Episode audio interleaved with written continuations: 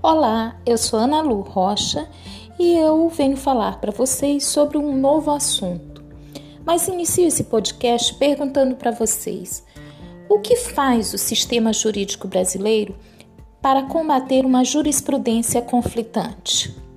Até aqui, vinhamos falando só sobre jurisprudência e agora vamos inserir mais um elemento nesse contexto. Bem, o sistema jurídico brasileiro ele irá dispor de um recurso para combater essa jurisprudência que está em conflito.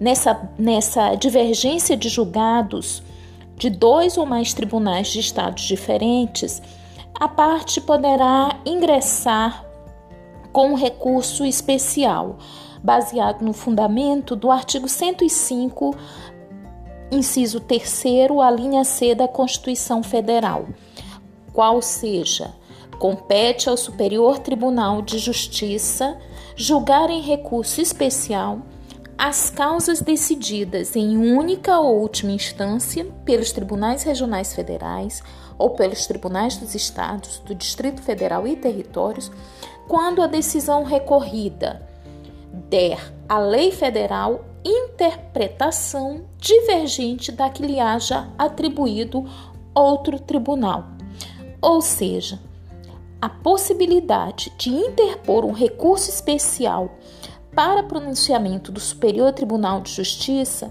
julgará naturalmente a unificação dos procedimentos da aplicação do direito.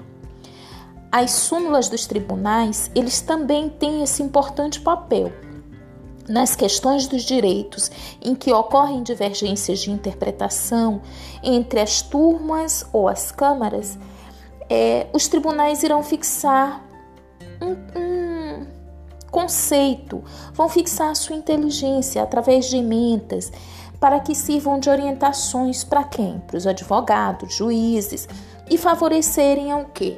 A unificação jurisprudencial. Bem, a título de ilustração, é, Paulo Nader também nos fornece algumas súmulas enunciadas pelo Supremo Tribunal Federal. Súmulas número 402, 414 e 605. A 402, ela trata sobre o direito do vigia noturno, que ao trabalhar à noite terá direito a um salário adicional. A súmula 414 fala sobre não se distinguir a visão direta da oblíqua na proibição de abrir a janela ou fazer terraço, eirado ou varanda a menos de meio metro, de metro e meio do prédio de outrem. E a súmula número 605. Não se admite continuidade delitiva nos crimes contra a vida.